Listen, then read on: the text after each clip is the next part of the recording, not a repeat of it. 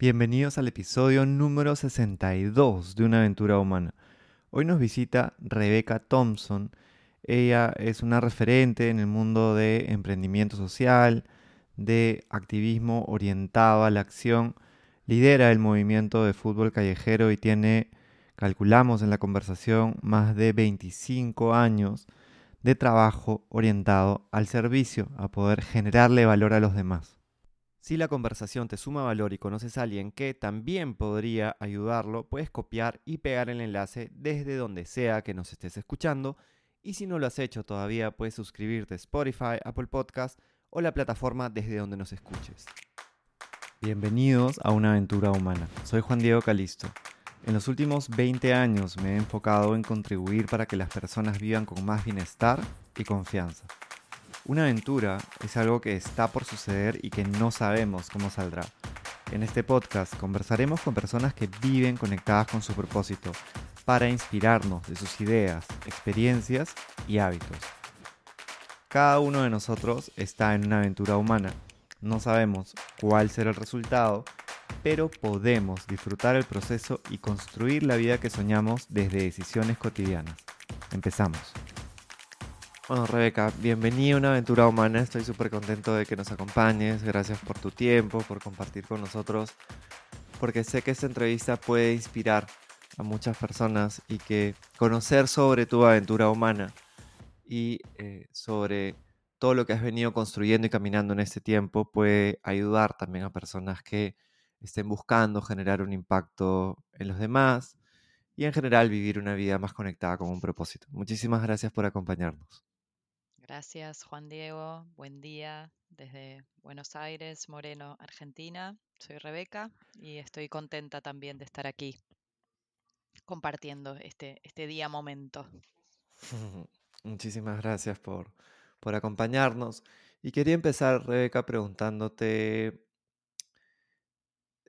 el nombre del podcast, Una aventura humana, justamente va porque todos estamos en nuestra aventura con incertidumbre y, hemos ido, como se dice, ¿no? haciendo camino al andar. Entonces quería preguntarte, pedirte que nos compartas sobre tu aventura humana, lo que tú quieras, eh, y cómo a lo largo de esta aventura has ido conectando con este, ¿no? este propósito, esta, esta misión que te permite también poder contribuir con los demás. Bueno, ¿dónde empezar, no? Esa es una buena pregunta. Eh, ¿Cuál es el principio? ¿No? ¿Cuál es el principio de, de, mm, de una aventura o cuál es el principio de una historia que pueda ser contable? ¿No? Este, yo creo que los principios no los podemos identificar muy bien porque mm, la aventura de vivir comienza mucho antes de nuestra propia existencia, está asignada por, por muchas otras cosas que incluso creo que no nos alcanza ni la propia vida para, para revelar, pero mm, sé que en el medio hay algunas, este, hay, hay siempre algunos acontecimientos, a veces algunas decisiones que eh, no todo es una decisión. Este, a veces hay cosas que operan, digamos, este, en, el contexto y hacen que uno vaya llegando hacia un lugar y justo ese, ese lugar donde uno quiere estar.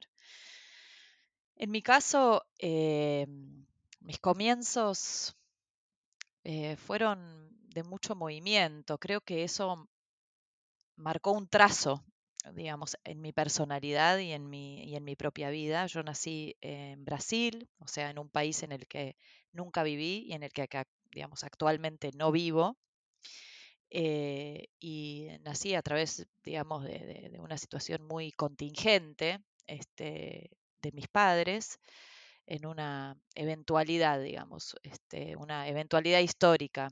Este, entonces, eh, y, muy enseguida fui a vivir a otro país, entonces, este, en este caso Holanda, este, con muy poquitos días, y creo que eso, mm, digamos, tuvo, dejó una, una, una huella ahí, este, que, que, después por ahí la retome, porque es algo en lo que pensé en estos últimos tiempos. Y mm, después de siete años de estar en Holanda, ella es una niña, este, totalmente escolarizada y, este, y alfabetizada en el idioma holandés, eh, mis padres decidieron volver a su país natal, que es Argentina, y entonces, este, digamos, eh, se inició la vida en Argentina, digamos. Em, así que, digamos, Em, para mí eso es importante porque hay algo como de la identidad que siempre estuvo como un poco eh, en construcción, ¿no? Dejar de ser, ser,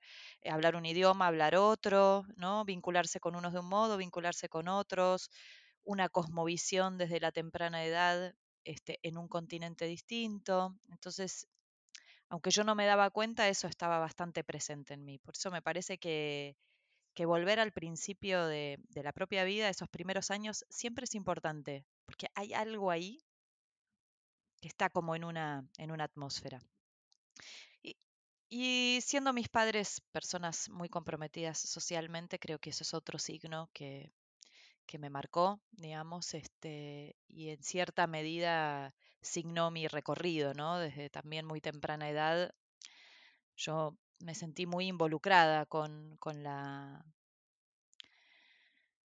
con el, con el llamado a, vivir en comunidad, digamos, a que, a, que, que la felicidad debe ser un poco colectiva, digamos, ¿no? Este, y construirse colectivamente, que no es lo mismo que la felicidad de todos, ¿no? Construir colectivamente no es lo mismo que la felicidad colectiva.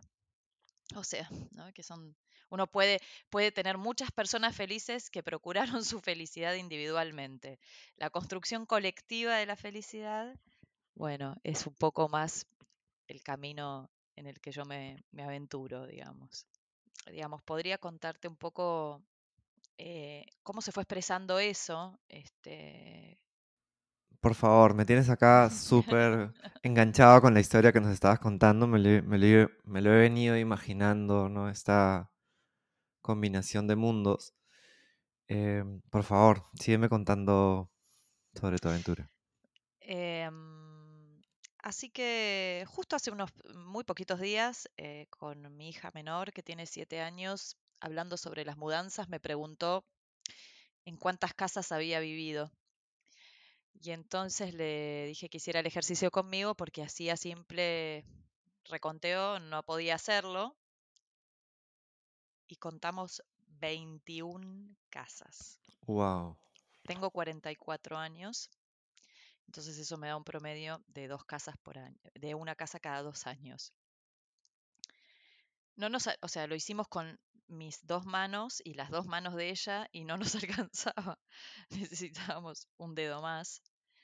Entonces, eh, bueno, yo creo que eh, eso me pareció como, como como una foto este, significativa. Ese, e, ese, movimiento creo que en algún sentido, digamos, este, mm, me permitió sentir mi casa en cada lugar, ¿no? Que a veces eh, eso, poder este, eh, eso, llegar a un lugar y enseguida colgar un trapito y poner un mantelito y decir, es acá. Y me parece que con las construcciones eh, sociales, que es en principio, digamos, a lo que me dedico ya hace, desde, no sé, desde muy temprana edad, desde los 18 años, este, que asumí un compromiso, digamos, de construir colectivamente espacios de crecimiento, eh, yo reconozco haber tenido esa impronta siempre. Incluso con las personas, o sea, considerar a las personas como un lugar. Como decir, es acá, es con ellos, ¿no? Como la idea de que, de que la construcción de vínculos es un espacio para estar. No es sin los vínculos el lugar para estar.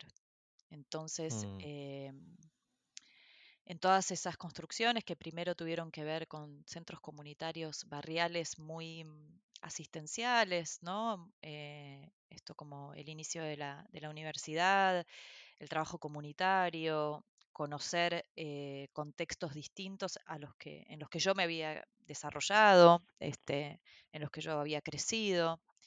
Este, tratar de entender por qué esos contextos eran distintos, por qué las condiciones de vida se habían desarrollado de otra forma, por qué el sentido de oportunidad era diferente, ¿no? Como, y también tomar una decisión sobre qué entender, ¿no? Porque hay muchas explicaciones sobre por qué hay desigualdad, por qué no hay este, igualdad de oportunidades.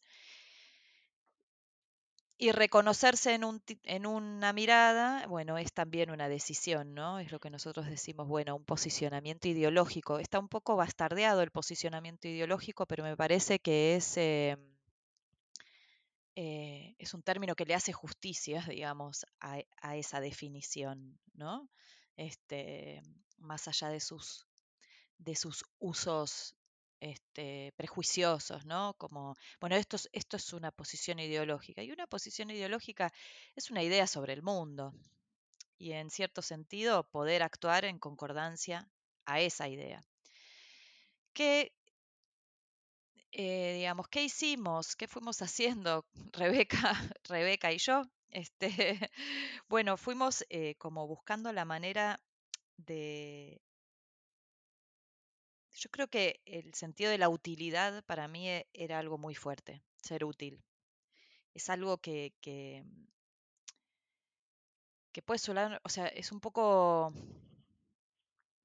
como muy, muy eh, material, ¿no? Viste, la utilidad es algo, este, la utilidad, la funcionalidad, parecen más términos de mercado. Pero para mí la utilidad y la, la capacidad de servicio este, son valores sociales fundamentales. Fundamentales. Entonces, este, para mí la idea de ser útil este, es algo que constituye mi manera de amar, incluso, digamos, ¿no? Este, poder este, hacer algo por, por el otro es hacer algo por mí. O sea, en mí funciona así. Entonces, este, en esa búsqueda y en esos tránsitos, digamos, este, también tenía que ir pensando qué era lo que yo podía aportar. O sea, qué es lo que yo sé hacer, qué es lo que yo puedo dar, en qué soy relativamente buena, ¿no? O sea, cuál es mi, cuál es mi, mi talento para esto, digamos, ¿no? Este, ¿Por qué haría sentido que yo estuviera acá y no allá? Y eso lo fui construyendo y fue cambiando según este, digamos, este, los espacios en los que me fui eh, involucrando. Estudié sociología, eso me dio, me, me dio un, un, un, digamos, una cantidad de, de, de elementos para, para, pensar la realidad y muchas oportunidades de conocer experiencias, ¿no? Este, porque bueno, la sociología es este, una ciencia que tiene muchas este, ramas y que, tiene la gran virtud de poder ser este, desarrollada en muchos aspectos. Entonces, en principio tuvo que ver para mí con, con los proyectos sociales que intervinieran directamente en un territorio, que pusieran en primera escena a las infancias y que nos dieran la oportunidad de disfrutar que era algo que se chocaba bastante con, con los primeros espacios en los que participé. Porque la militancia tiene, tiene, tiene un poco como de... Se le hace ruido pasarla bien. Sí. ¿No? Como... No sé cómo lo ves vos. También creo, ¿no? O sea, a veces eh, mi percepción de, de, algunos espacios de militancia es que, claro, hay algunos, los menos, que son divertidos, pero hay muchos que son, de alguna manera, tienen un aire como muy serio, ¿no? Como muy... Y, y le quita, digamos, espacio a este lugar de disfrute que es tan importante, sí, coincido. Uh -huh. Y entonces fuiste encontrando ya esta, esta claridad sobre, yo quiero, me encanta lo de ser útil también, porque es algo en lo que yo, yo empatizo y que, y que suele ser como una aspiración también que yo suelo tener, el, el buscar generar valor, ¿no? Y es, es, como tú dices, es algo que a, mí me gusta mucho hacer los paralelos con, con el arte, porque es, es como una obra de arte también el buscar generar alguna iniciativa, un proyecto, lo que sea que, que pueda justamente impactar positivamente en los demás, pero le vas dando forma, ¿no? No es que en un principio dices, mira, yo quiero que se sea así, sino que vas encontrando esos elementos de utilidad, de diversión. Y, mm, y creo que esta conversación también cobra mucha relevancia, digamos, en estos tiempos, porque creo que siempre hubiera sido relevante, pero ahora que se habla tanto de propósito, ¿no? Y, y muchas veces la aproximación es muy inmediata, ¿no? Tenemos de alguna manera esta presión por la inmediatez, de que vas a ir a un taller y ya descubres tu propósito y a partir de ahí todo está claro, ¿no? Me parece súper valioso lo que has mencionado, como desde que llegas al mundo empiezan a pasar cosas, empiezas a vivir situaciones, empiezas a ir eh, probando también, ¿no? Como tú decías al inicio de tu, de tu camino, cómo ibas participando en espacios donde de repente veías cosas que te resonaban y cosas que no, y eso te da elementos para ir poder creando lo que a ti te hace sentido también, ¿no? Totalmente. Sí, totalmente. Y en esa aventura, ¿cómo conectas con, con algo tan em, específico como el fútbol callejero? Que tienes tantas... Ahora vamos a escuchar un poquito más porque seguramente que, los que nos están escuchando se estarán preguntando qué es. Pero ¿qué, qué hay de ti? O sea, ¿cómo, ¿cómo en esta aventura conectaste con esto? Bueno, es una historia de amor, como todas las historias. Em, ya como a los 25 años eh, fui convocada por una, una, mujer, una mujer, puedo decir una maestra, este, con todo lo que eso quiere decir, que se llama Raquel. Eh, Raquel es escritora, es educadora, es argentina, y ella este, estaba desarrollando una iniciativa de escritura y literatura y, de, mm, gestando un proyecto educativo a través de la literatura y la escritura en eh, contextos eh, de, de privación de libertad de menores acá en Argentina. Y entonces ella estaba queriendo, digamos, este, mm, eh, llevar ese proyecto a un nivel un poco más sofisticado, menos artesanal. Este, ella es escritora, es una gran escritora argentina. Entonces, eh, bueno, su vinculación con la parte metodológica y, y, digamos, y de desarrollo de proyecto estaba un poco, un poco pobre. Entonces, este, a través de una conocida me encontraron. Entonces, al principio empecé a, acompañarla en esto de escribir la idea, de que, de que, ese proyecto, esa pulsión de vida y eso maravilloso que pasaba ahí en esos lugares, tomara una forma, digamos, más, eh, más sólida, ¿sí? que tuviera este, continuidad, que pudiera proyectarse.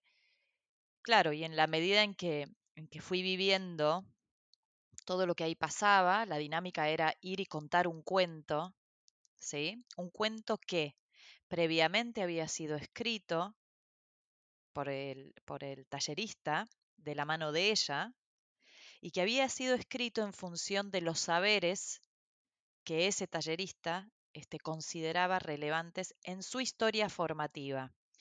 O sea, eh, construimos lo que después denominamos la currícula subjetiva.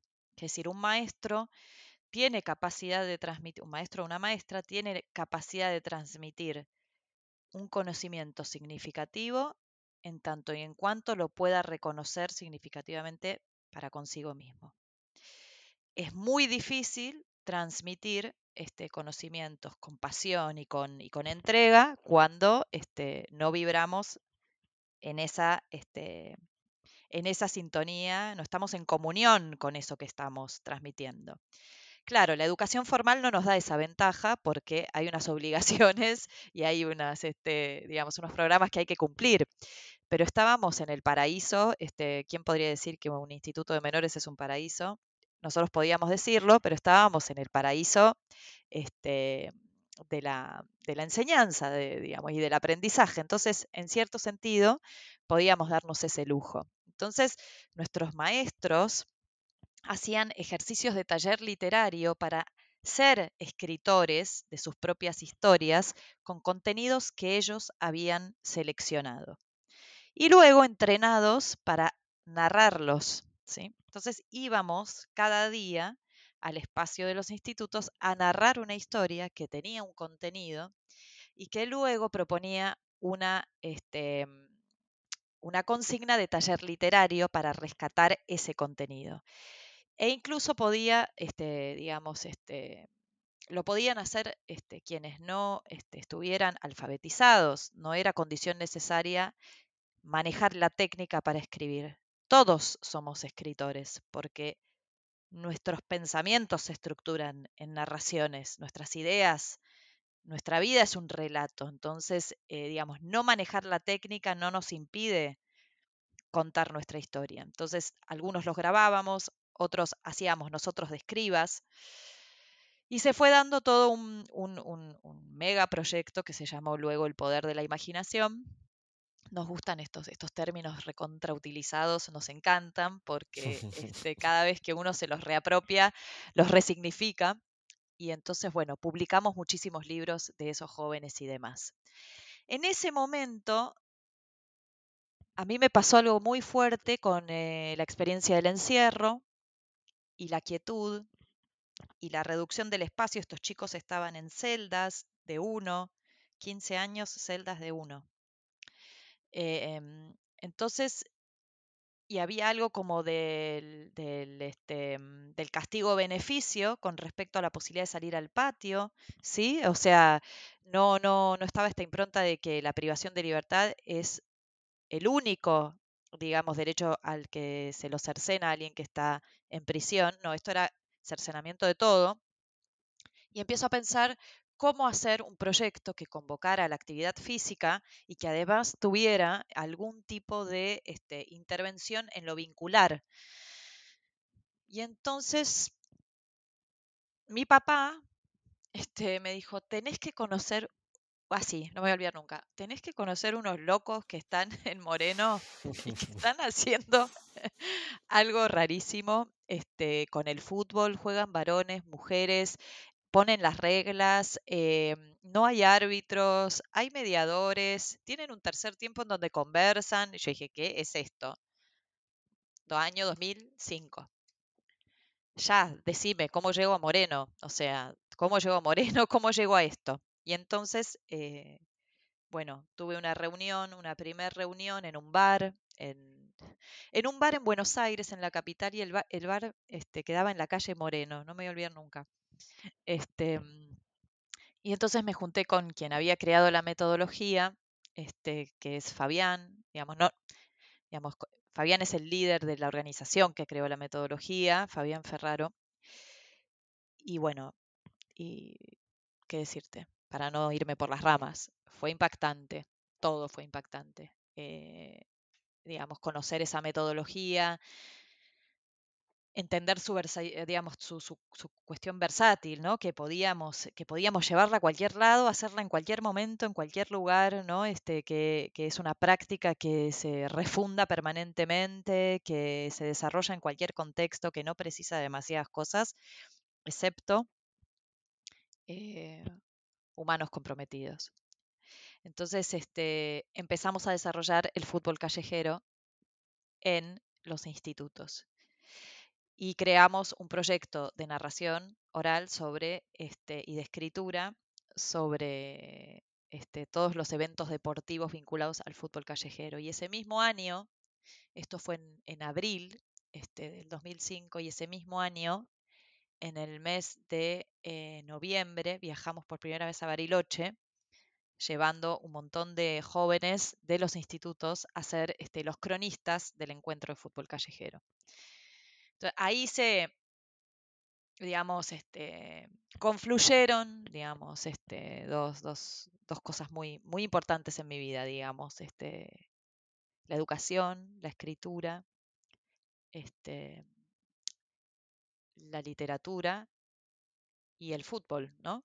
Bueno, vuelvo al principio porque mm, a veces es difícil saber cuándo empezaron las cosas.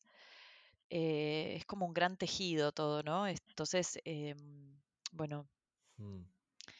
hay algo ahí que se va que se va entrelazando y se va haciendo algo, una red. Este, yo sé que en ese, en ese periodo, cuando me vine a vivir a Moreno, este, mm, mi cosmovisión cambió muchísimo. O sea, estamos hablando de mudarnos de una capital muy importante como Buenos Aires, irnos, digamos, este, y em, ir a una, a una, eh, a una, digamos, a una ciudad periférica muy pobre, muy pobre, muy distinta, eh, con, con, digamos, este, en un lugar geográficamente distinto, inclusive, mucho más verde, este, con, un desarrollo urbano muy, precario, este, muy distinto a la ciudad de Buenos Aires y este, digamos, empezar a vincular la, la, privación de libertad o el fin de la privación de libertad con la salida, este, creo que estaba contando un poco esto, fue empezar como a mirar el después, ¿no? Había estado ocho años, eh, de algún modo también en, estado de privación de libertad, ¿no? Porque cuando uno trabaja en esas instituciones, eh, vive digamos, desde otro lugar, el encierro. Y entonces, este, digamos, eh, se, va, se va centrando como en, ese microespacio, ¿sí? Y, y, perdés un poco la dimensión de espacio temporal también, ¿no? Es como que haces un recorte ahí. Entonces, eh, la idea de pensar en qué pasaría con muchos de los jóvenes que egresaban, fue un, una, bueno, una ventana, digamos, este, que se cruzó con el fútbol callejero y con estar en Moreno. Entonces digo, bueno, sucedía que no casualmente el mayor porcentaje de procedencia de los jóvenes privados de libertad eran de Moreno. Wow. Nutríamos, este, nutríamos las instituciones con chicos de estas zonas. Entonces eh, empezamos a pensar en cómo hacer para que la privación de libertad o la marca de la privación de libertad no fuera una huella, primero, eh, digamos, eh, estigmatizante en el regreso a una vida ciudadana, a una vida social, a una vida en comunidad. Y por otro lado, evitar, este, creando cierto contorno, evitar la reincidencia. Yo, creo que las experiencias de privación de libertad en jóvenes es una de las experiencias más eh, contra natura de nuestra humanidad. Eh, ha fallado todo. O sea, cuando llegamos a esa situación, verificamos que ha fallado todo, que ha fallado la institución familia, la institución escuela, la institución eh, la institución calle ha fallado, porque la calle también es una institución en algún sentido. Ha fallado todo, hemos fallado. O sea, cuando tenemos un joven, un niño privado de su libertad, todos fallamos, sí. A las cosas salieron mal. Paremos el mundo porque las cosas están saliendo mal. Entonces, eh, volver de eso, de semejante eh, marca, incluso no habiendo hecho cosas muy tremendas, porque ya sabemos que los jóvenes que llegan a las instituciones, al menos en eh, Buenos Aires, en general son niños pobres. Son niños pobres. ¿Sí? No. Entonces, eh, digamos que, bueno, es, es, es muy complejo, es muy complejo. Y ahí, digamos, tuve la oportunidad como de pensar y de conocer una trayectoria institucional de una organización comunitaria de base como, como es este, Defensores del Chaco. Y este, eso me, eso me, me, no sé, eso me iluminó. Hmm. Me iluminó de verdad. La primera vez que fui a Defensores del Chaco, em, yo sentí algo como, digamos, para los que no saben, bueno, Defensores del Chaco es una organización social, comunitaria, constituida este, en un barrio este, de muy este, escasos recursos en el conurbano, digamos, de Buenos Aires, y que se basó en el poder del deporte como una herramienta para el desarrollo, digamos, ¿no? Este, el deporte fue como el gran motor de, convocar a una comunidad y de pensar colectivamente no en sus problemas, sino en sus sueños. Eso es una cosa distintiva, ¿no? Como, siempre estamos tratando de resolver problemas y, y, y en realidad el ejercicio que, que, tenemos que tratar de combinar es no, no tanto qué cosas no queremos, sino las cosas que queremos. Tal cual. Entonces, este, y Defensores tenía ese ejercicio muy aceitado, muy trabajado. Queremos llegar allá, no sé cómo vamos a hacer, pero que nosotros nos queremos ver ahí.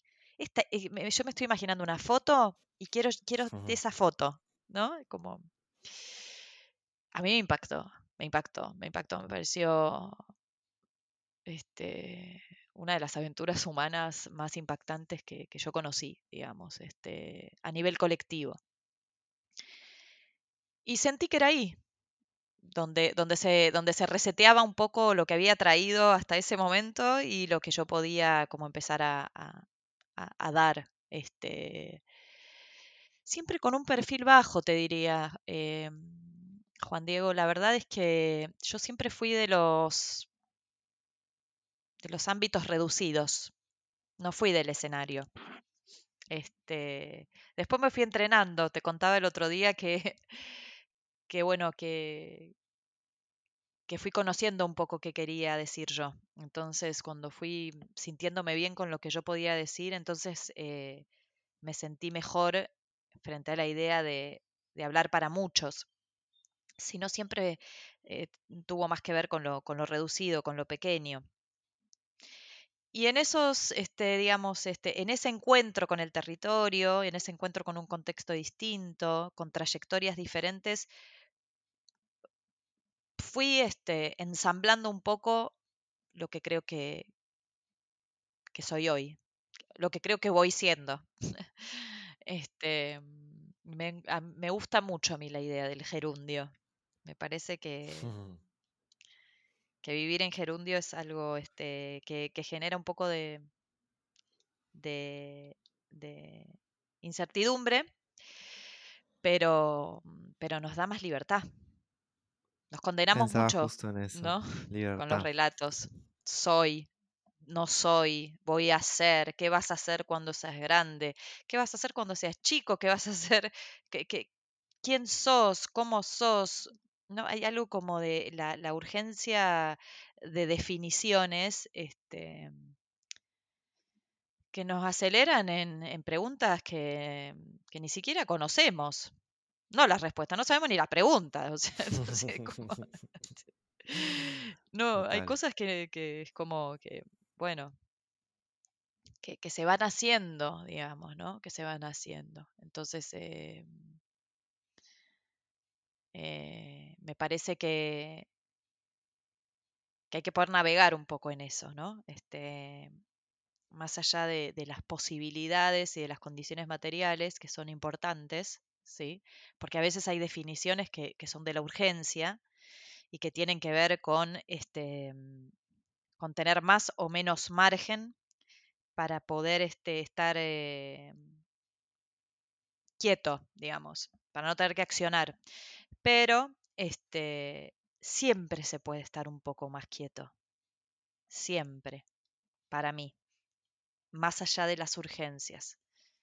Eh, porque digo, estoy hablando de esto y pienso, digo, esto, las comunidades o, las poblaciones con las que trabajamos y, que tienen este, contextos muy difíciles y no tienen garantizado su día después, eh, es difícil, digamos, este, plantear esto de las este, indefiniciones, ¿no? O sea, hay, situaciones que requieren definiciones inmediatas, digamos, ¿no? Que, porque implican resolver necesidades muy inmediatas. Em, pero aún así, hay mucha creatividad en, esa, en, esas imposibilidades también, ¿no? Eso, es otra cosa que descubrí sin, eh, digamos, sin apologizar la necesidad, el sentido de la necesidad, ni la creatividad de, la pobreza. Eh, hay un valor ahí. Totalmente de acuerdo, incluso, claro, desde, desde estos movimientos que se originan desde una dinámica más, más comunitaria, más, eh, más de base, creo que crecen ya con un ADN de creatividad también distinto, ¿no? que cuando, cuando se plantean proyectos más desde una mirada desde arriba y que, y que no tiene justamente esta esta capacidad como de estar vivo. De alguna manera has dicho demasiadas cosas valiosas. Solamente quería resaltar esto que conversábamos el otro día de cómo,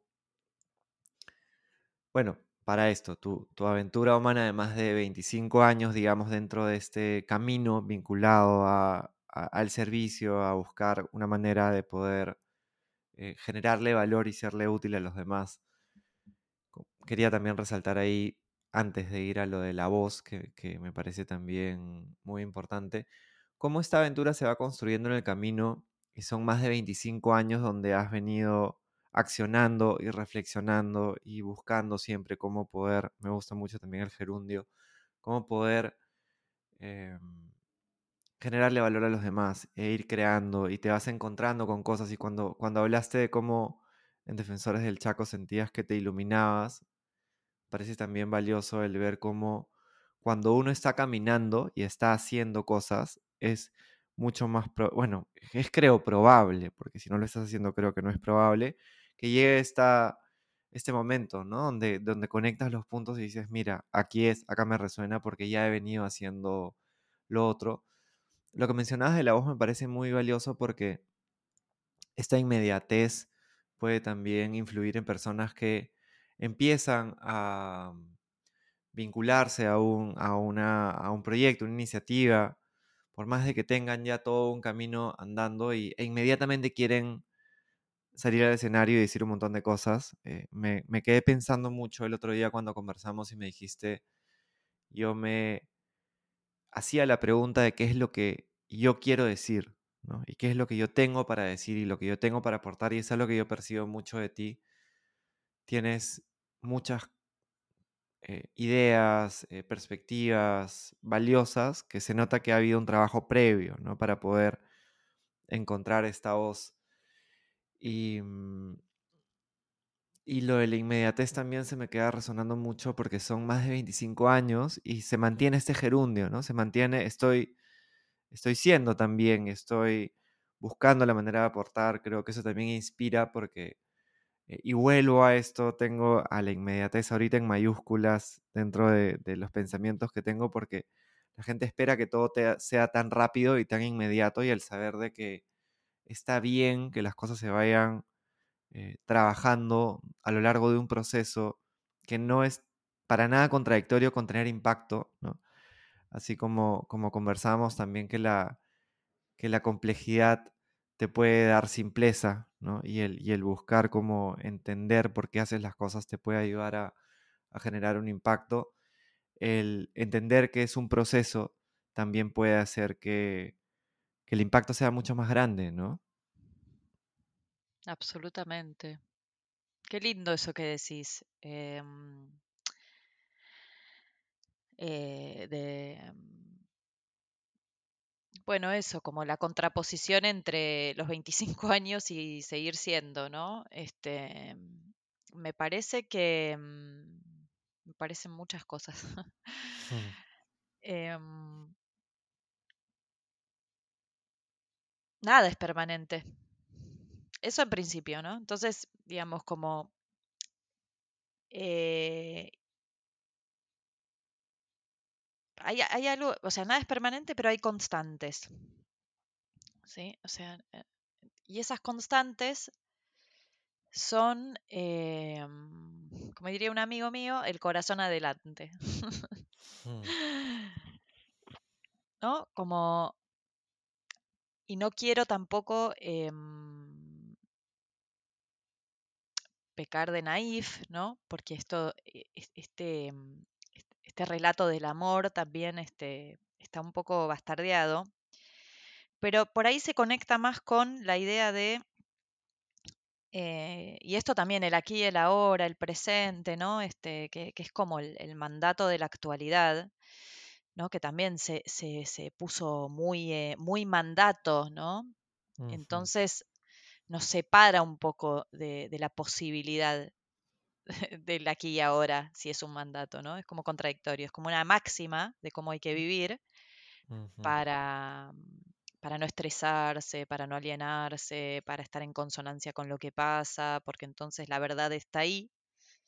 Este, pero a la vez este, la obligación este, o, o- o la, imposición de que eso tenga que ser así porque es la clave, este, va produciendo algo que es este, alienante también, porque la experiencia eh, en gran medida tiene que ver con no saber.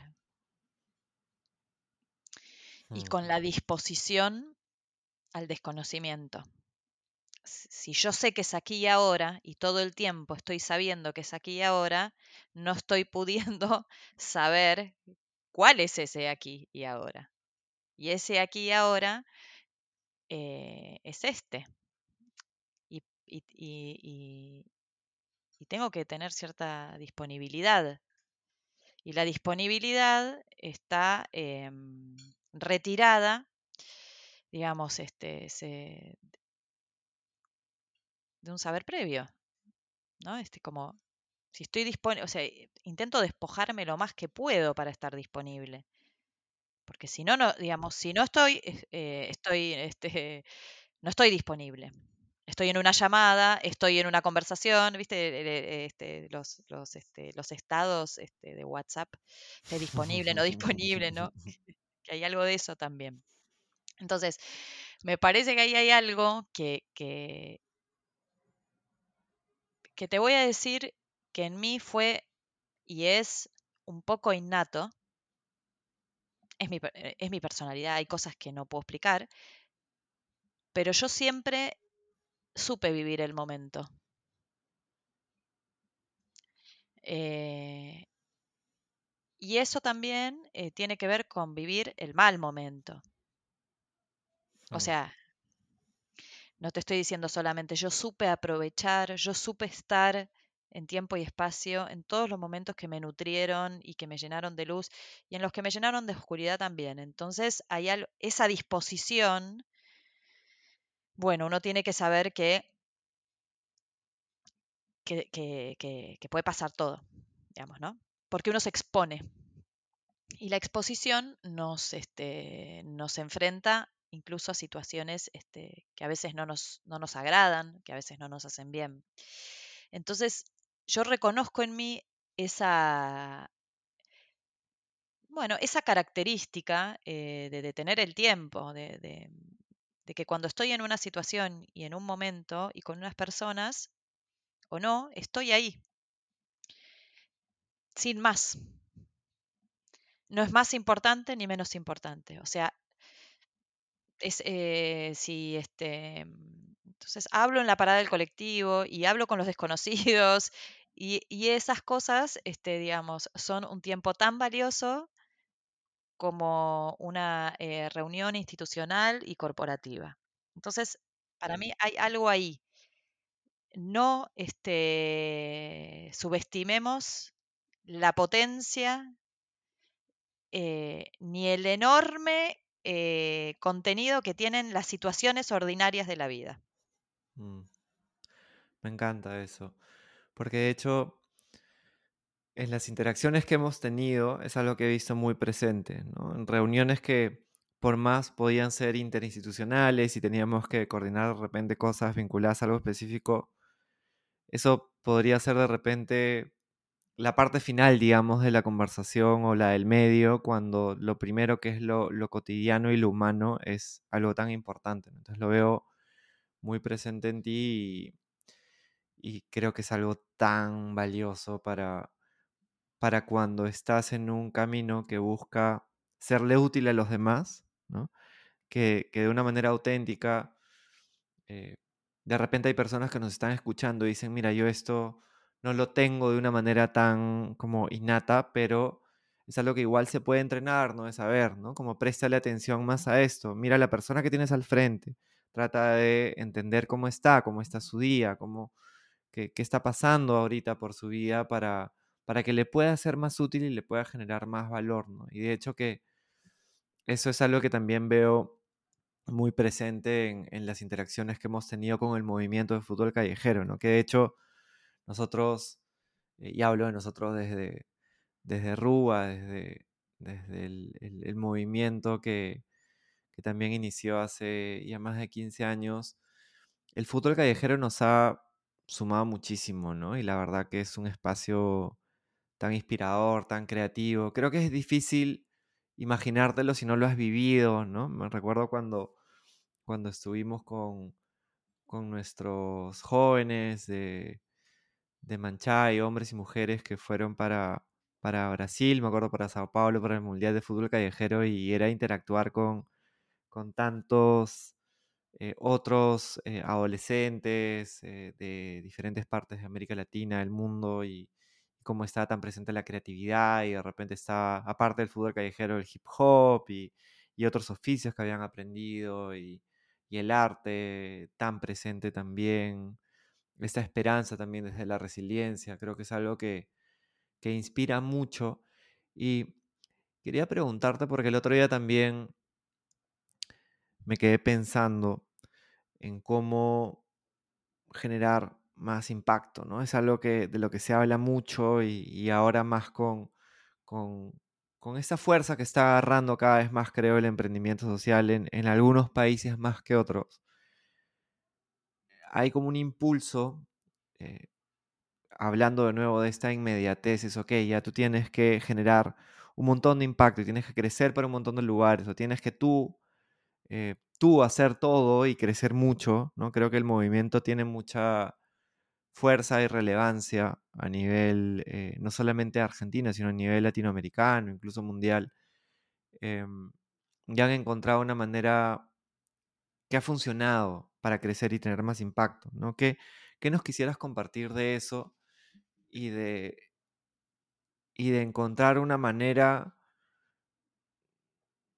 no sé si la palabra es orgánica o no sé si la palabra es coherente con uno mismo o que, o que sea viable de repente de crecer y de tener más impacto? Eh, es, una, es, una, buena pregunta, es una preguntaza. eh, el movimiento de fútbol callejero está constituido por mínimo 32 organizaciones a lo largo del mundo que desarrollan la metodología de fútbol callejero desde sus países y contextos y trayectorias institucionales, organizacionales, grupales diversas. Eh, yo creo que se vivió mucho en gerundio en el movimiento y esto fue, fue algo muy, eh, muy clave porque,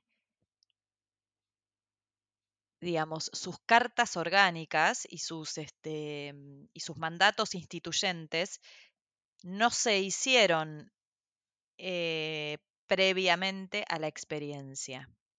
La experiencia fue dándonos la pauta sobre por dónde íbamos a seguir. Y esa experiencia estuvo eh, relacionada con el ejercicio democrático de la participación y de la escucha. Entonces, digamos, me parece que, mm, que, que el gran talento del movimiento es este, su aguante este, para, para no querer todo ya, para no ir hacia un lugar que la experiencia no esté eh, aportando, ¿sí? Y el ejercicio de, del intercambio entre todos estos actores diversos. Y por otro lado, digamos, para los que no conocen a fondo esta, esta experiencia, digamos, este movimiento, eso, tiene esas organizaciones que desarrollan esta metodología. Y en algunas instancias colectivas nos encontramos. ¿sí?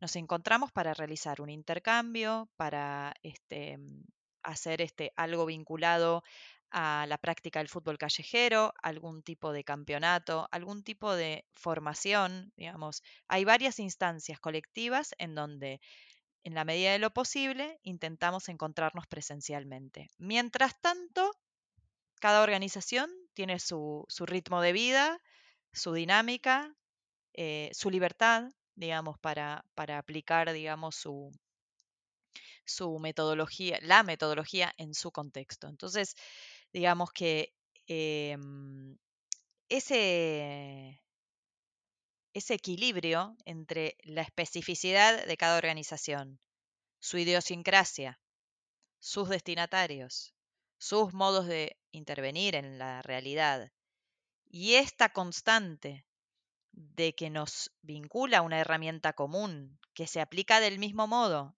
que es igual para todos, va generando ahí como un balance este, muy enriquecedor, muy enriquecedor. Y por otro lado, el ejercicio de la incomodidad de este, mm, que aún con la misma herramienta no todo es igual. Entonces, como que eso este, a mí me ponía muy nerviosa. Yo en algún lugar este, soy muy... Mm, es re polémico lo que voy a decir, pero soy como autoritaria con, con la intuición. Cuando, cuando, eh, cuando tengo una intuición o cuando estoy convencida, eh, me quiero imponer. Me quiero imponer y me quiero imponer, o sea, quiero imponer esto, ¿no? Que estoy viendo que va a ir hacia allá y que es así, que es lo que está bien, ¿no? Entonces, este, bueno, mi ejercicio es más este, poder este, Hace poco dije esto en una conversación y eh, a todo el mundo le resonó, le resonó mal, porque decía, bueno, con todo esto que venís desarrollando y todo esto que venís diciendo es como raro, eh, ¿no? Este, mm, pero es como cuando a los chicos le decís, este, no, no, met, no, no meta los dedos en el enchufe. ¿Viste? Es que es como es, esa, esa, esa limitación del amor también, ¿no? Del cuidado, es como, es decir, este, que uno se impone y dice, no, no, no, no, acá no, porque, porque nos vamos a caer.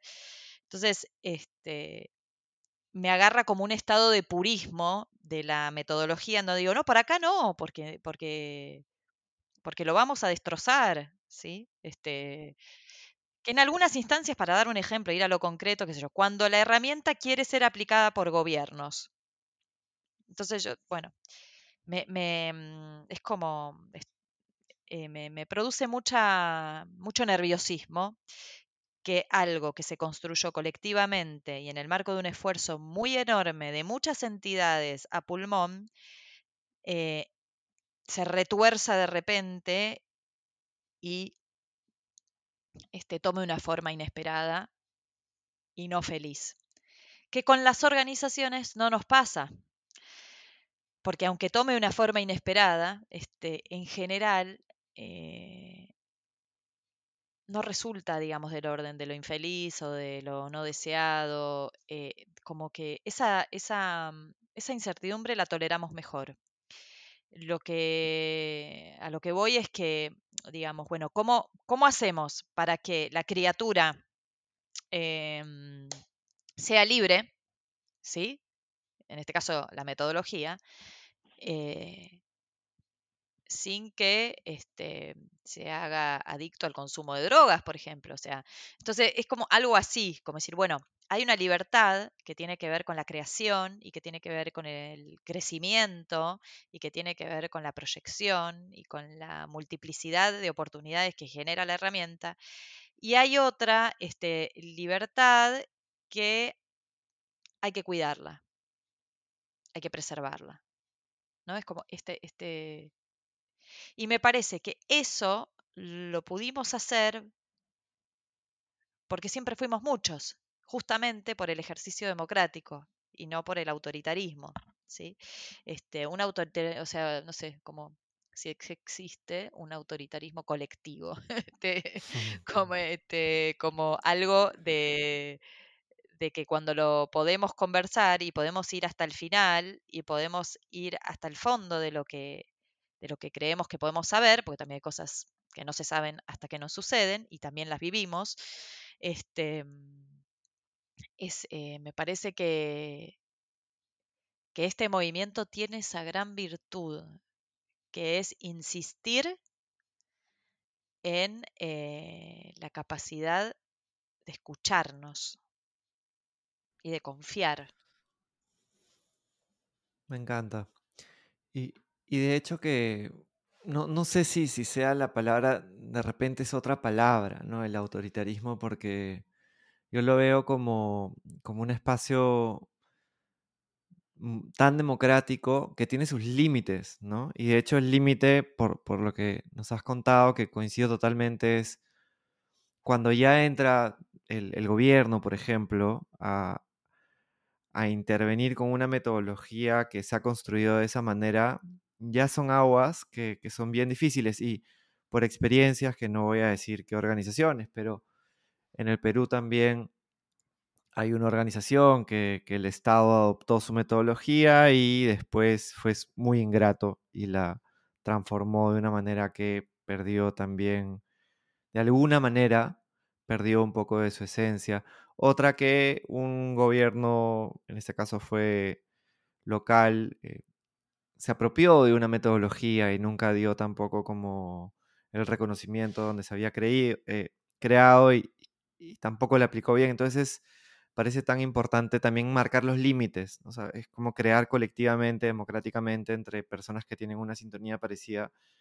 Y porque no es, no es una intuición inmediata y, como tú decías antes, esta palabra naive, ¿no? Como ingenua, sino es una intuición basada en, un largo camino andado y es, mira, acá yo creo que nos quedamos, no hay que cruzar, digamos, esta línea y, es una manera también de cuidarnos. Me parece tan importante lo que has mencionado de, de esta versatilidad, flexibilidad, confianza en las personas con las que creas.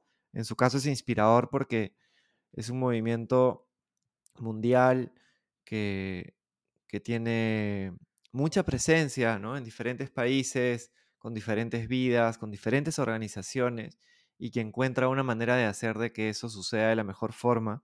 Yo creo que incluso una organización que está diciendo, ya, a ver, ¿cómo, cómo puedo crecer a nivel país? Puede darle como luces muy importantes de estos elementos de construir, de escucharnos, de tener flexibilidad, pero al mismo tiempo saber dónde, dónde el camino se delimita y hacia ahí no vamos a, estar, ¿no? La verdad que... Sí, ¿sabes qué también? ¿Sabes qué también, eh, Juan Diego? El esto que vos mencionabas, vamos a hablar del Estado en esta oportunidad, ¿no? Este, pero mm, conocer la naturaleza de los actores con los que uno se vincula porque eso también nos permite, digamos, eh, saber las eh, oportunidades y las limitaciones que tiene una relación. Es como de qué signo sos, ¿entendés? Este, y dónde tenés la luna. O sea, quiero decir que cuando nuestros estados latinoamericanos, por lo menos, nosotros sabemos que sus gestiones empiezan un día y terminan otro. Lo sabemos. ¿Sí? Eso lo sabemos. Sabemos que para poder desarrollar sus este, políticas de gobierno tienen un procedimiento que casi siempre es el mismo. ¿sí? Eh, conocemos eh, la, burocracia estatal, conocemos este, el camino de los expedientes, lo, lo, conocemos. ¿sí? Entonces, digamos, teniendo solo estos elementos, nosotros ya podemos imaginarnos cómo este, una metodología como la del fútbol callejero, que es una metodología viva, viva, cómo puede o no ensamblarse en una estructura que es rígida, ¿sí? limitada, acotada, ¿sí? con una duración temporal determinada y con un, este, digamos, imaginario y simbolismo y posicionamiento particular. ¿no? Digamos, el Estado tiene una construcción este, física, material y simbólica muy importante, muy importante y con una capacidad de, mm, de devorarlo todo este, en tiempo récord. Entonces, em, nosotros tenemos que ser precavidos porque eh, todo esto que es tan, em, tan del orden de lo blando, de lo, flexible, de, lo dinámico, este, enseguida, digamos, este, se transmuta. Entonces, yo creo que todo esto, todo, todo, este conocimiento y esta complejización nos llevó a nosotros a, o al menos a una gran parte, a reconocernos en un lugar particular, que es el siguiente. Las organizaciones del tercer sector, no gubernamentales, sociales, como las quieran llamar, este, dependiendo del lugar, nos vemos como actores complementarios.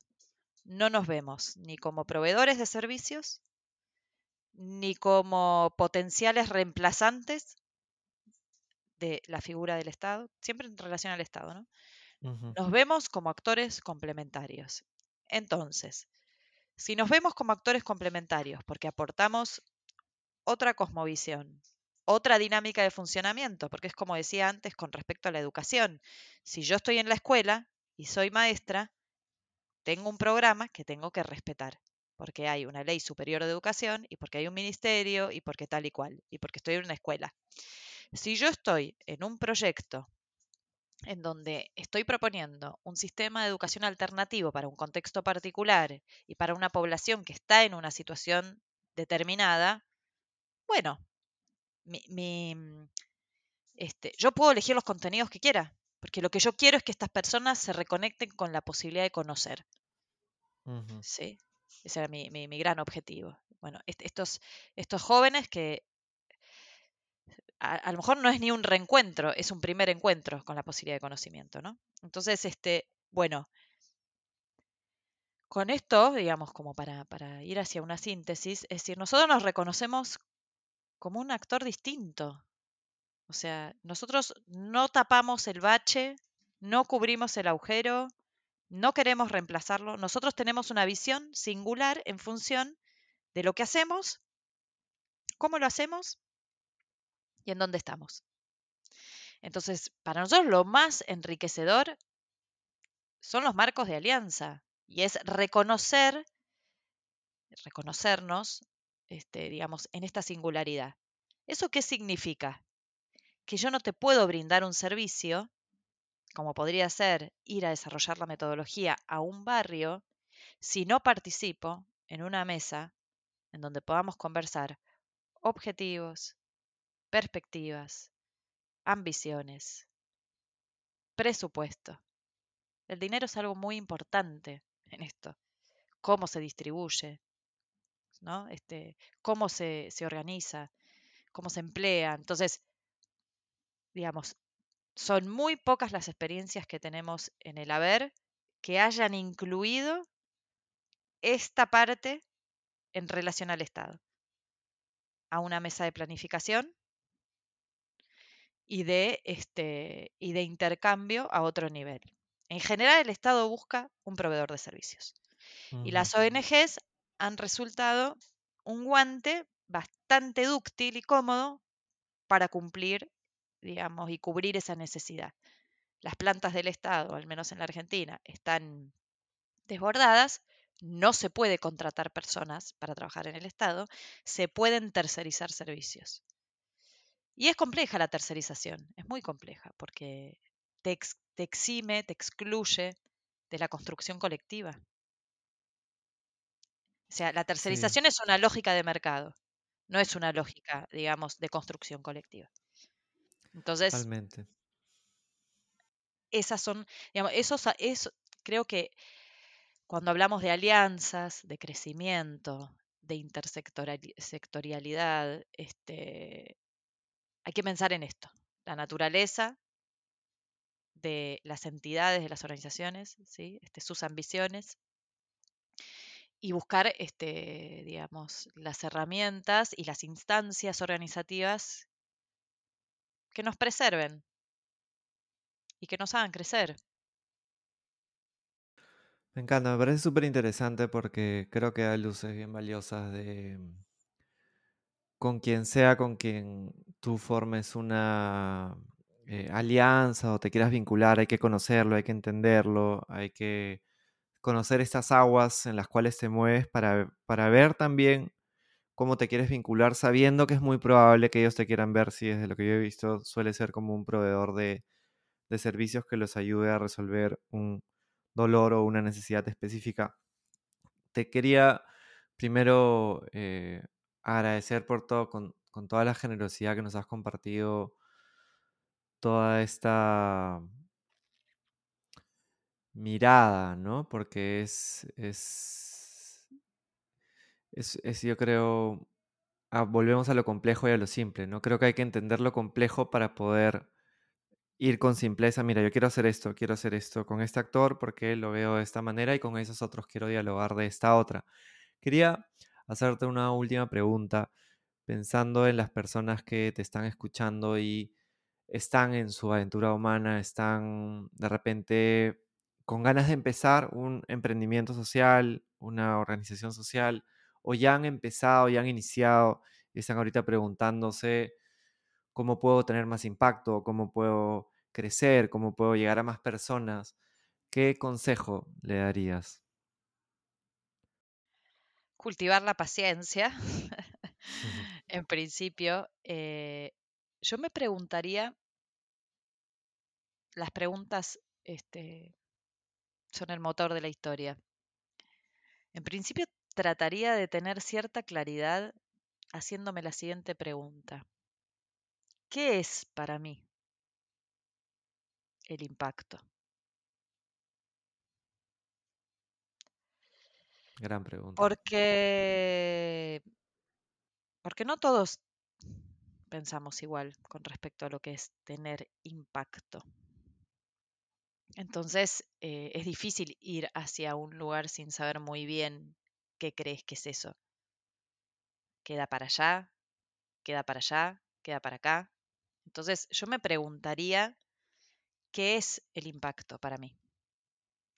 Y cuando hiciera el ejercicio de responder, trataría de ser lo más concreto posible, de ir a algo muy concreto, ¿no? Este, porque yo puedo decirte, para mí el impacto es que este, mm, el impacto del fútbol callejero es que muchos jóvenes y muchas jóvenes tengan la oportunidad de redefinir sus pronósticos, destinos de vida. Sus, eh, digamos, que, que, sus, que sus situaciones de origen no sean sus situaciones de destino. O sea, que tengan la oportunidad de, de ser protagonistas. Eso es, es algo concreto, pero no es tan concreto, si te lo pones a pensar. Entonces, ¿eso qué es? Y eso solo lo voy a saber este, conociendo la historia de alguien, entendiendo un poco de dónde vino, en qué situación se encontraba frente, en mi caso, al conocimiento de la herramienta ¿Y qué fue lo que pudo hacer después? Entonces, es raro porque el impacto es algo que en muchos casos, y sobre todo en el campo social, es muy difícil de medir, porque está compuesto de muchas condiciones subjetivas, todas juntas, y que a veces parecen significar, eh, digamos, eh, un número puede tener una relevancia muy importante, porque si yo te digo que 5.000 jóvenes se han formado en la metodología de fútbol callejero y han podido incorporar esta herramienta en sus vidas, vos me decís, wow, montón. Y yo te digo, claro, pero la verdad es que no sé muy bien si estos jóvenes han podido efectivamente este, desarrollar este, trayectorias de vida más positivas. Entonces, hay algo ahí entre lo tangible y lo intangible que también hay que poder soportar. Y yo creo que esa capacidad de soportar, que parece algo medio tortuoso, pero es que hay cosas que este, no vamos a saber. Y que hmm. el impacto es algo que en cierta medida no es tangible. Claro, esto que yo estoy diciendo está condicionado por mi idea de impacto. ¿Sí? Eh, lo social es una empresa de fracasos. Es, es em, y en el fracaso está la posibilidad de seguir creciendo. Entonces es, es, contradictorio porque también es un poco cliché, pero en ese tropiezo constante se va haciendo un mega magma de lo que crece, de lo que, de lo que oficia oportunidad. Entonces, este, nosotros en lo social este, vivimos de las desventajas y los contratiempos. Todo es contratiempo. Todo. Todo es competencia desleal. Porque el mundo va en una dirección este, muy eh, contrariada, digamos, con, con la inclusión, con la oportunidad, digamos, este, hay, hay, hay una máquina poderosa que destruye bastante más rápido de lo que podamos construir. Entonces, estamos siempre en desventaja, siento yo, desde el lugar que nos toca. Entonces, yo creo que aquellos que están iniciando un camino y que, y que quieren ver eh, y que quieren ver eso que se están imaginando expresado en cosas concretas, esas cosas concretas están pasando ahora, porque de aquello que, esto que esta mañana estaba haciendo el ejercicio de escribir, escribo todos los días un poco. Y estaba pensando que las arrugas son este, la constante de una expresión. Hmm. ¿No? Qué bonito. Entonces, esta marca, este impacto, este impacto que yo tengo en el rostro, es, una huella que fue dejando en el tiempo mi ejercicio de sonreír. ¿Sí? Esto que yo tengo acá. Entonces, yo creo que con los emprendimientos y con las acciones y con lo que uno se traza en la vida, va pasando un poco esto. Uno, el impacto no es algo que un día te levantás y está ahí. Se va haciendo. El impacto también admite gerundio vamos impactando. Y hay momentos en donde eso se nota más porque pasan cosas que así lo, lo revelan y hay que estar disponible para percibir esa revelación. Porque a lo mejor no tiene todas las luces de un escenario. Entonces hay que estar atento porque porque los resultados vienen cuando, cuando tienen que venir, no cuando los vamos a buscar. Hmm. Entonces, yo creo que, que, un poco ahí está la cosa, digamos, este, y que al final las cosas son un poco como las miramos también. Me encanta. Sea, hace, hace todo el sentido del mundo y, y pensaba, ¿no? Como en algo, algo muy específico que yo me acuerdo que hace, hace unos años yo decía, pensando en, la comunidad donde, donde ya venimos también, vamos a cumplir justo 16 años. Me gustaría en algún momento que, nuestras lideresas estén participando en, la, en junta directiva, en las juntas eh, también de, la, de las manzanas territoriales y, y es algo que está pasando hoy día, por ejemplo, ¿no? Y están ellas ahí aportando y es lo que tú dices, si, si tú no estás presente y, miras lo que está pasando hoy, de repente si estás pensando en un indicador de impacto que tienes que presentar para un proyecto específico, te olvidas del, impacto más grande que estás generando hoy. Eh, gracias por eso y, y gracias Rebeca por compartir con tanta generosidad, por, por inspirar también desde la acción y bueno, también personalmente por todo lo que, lo que nos nutren. Eh, hablo por, toda también la, familia de Rúa que, que ha podido justamente volverse más protagonista de su, de su historia gracias al, al movimiento y a todo lo que eso conlleva. Gracias a ustedes, gracias a vos y, y gracias a esta comunión, digamos, que, que en algún lugar hizo que nos encontráramos. Mm. Muchísimas gracias y que sigan generando cambios, impactos y estoy seguro que nos vamos a, a seguir encontrando en nuestras aventuras humanas. Total, así será. Un abrazo fuerte, fuerte. Gracias por escucharnos y por invertir este tiempo en ti. Si es que todavía no lo has hecho, puedes suscribirte y dejarnos las estrellitas en Spotify o un review en Apple Podcast y compartirle este episodio a alguien que creas que le pueda sumar. Hasta pronto.